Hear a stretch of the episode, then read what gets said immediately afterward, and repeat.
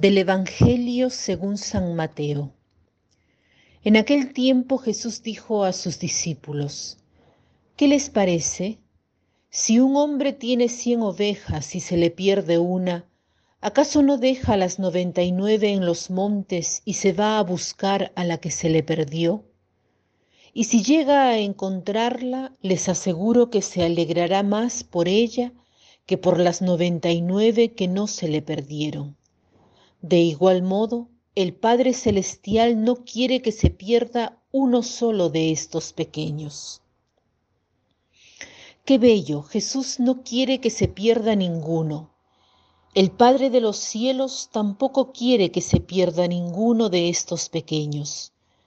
Seguramente que si un pastor tuviese noventa y nueve ovejas en el redil, si perdiese una, no dejaría a las noventa y nueve para buscarla. Pero Dios no razona así. No quiere que ninguno se pierda.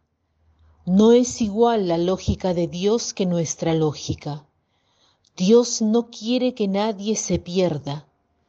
Qué hermoso escuchar que alguien siente mi ausencia, que me busca. Dios siente mi ausencia.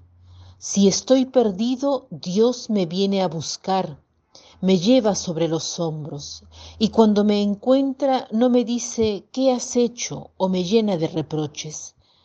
En cambio, me lleva sobre los hombros.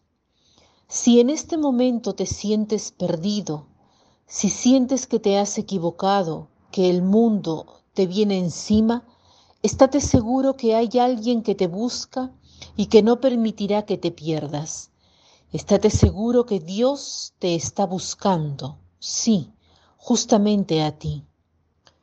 También nosotros, si seguimos a Jesús, debemos tener los mismos sentimientos y si no los tenemos, pidámoslos. Yo llevo en el corazón a cada persona. Cada persona con la que me encuentro tiene la misma dignidad para mí, tiene un valor. Frecuentemente en el día a día somos un poco utilitaristas.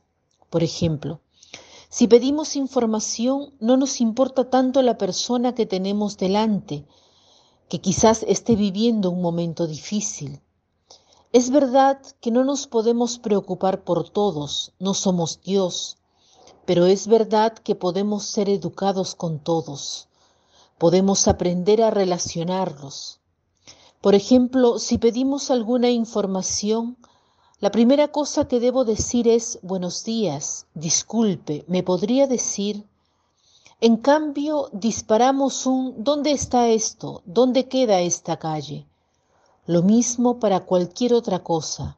Antes decir buenos días, ¿cómo está? Busquemos valorar toda persona, estar atentos a cómo nos relacionamos. Y si vemos que alguno se está perdiendo, que está tomando malas decisiones, ¿qué podemos hacer? Una cosa podemos hacer, cambiarnos a nosotros mismos. A menudo queremos que el otro cambie, pero no. Una sola persona debe cambiar, nosotros mismos, y cambiando nosotros mismos estaremos en grado de cambiar el mundo. Piensen cómo sería la relación con los que vivo si yo los comenzase a ver como los mira Dios, en vez de la mirada llena de ferocidad fruto de años de convivencia. Hagamos hoy el propósito de valorizar cada persona, sobre todo las personas con las que vivimos. No demos por hecho que las tendremos siempre con nosotros, porque por desgracia no es así. Nosotros nos damos cuenta demasiado tarde de la importancia de las personas con las que vivimos.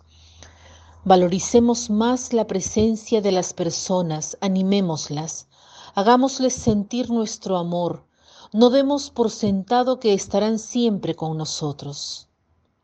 Para terminar, cito un pensamiento de Chesterton que dice así, el modo mejor para amar una persona es darse cuenta que se la puede perder. Que tengan un lindo día.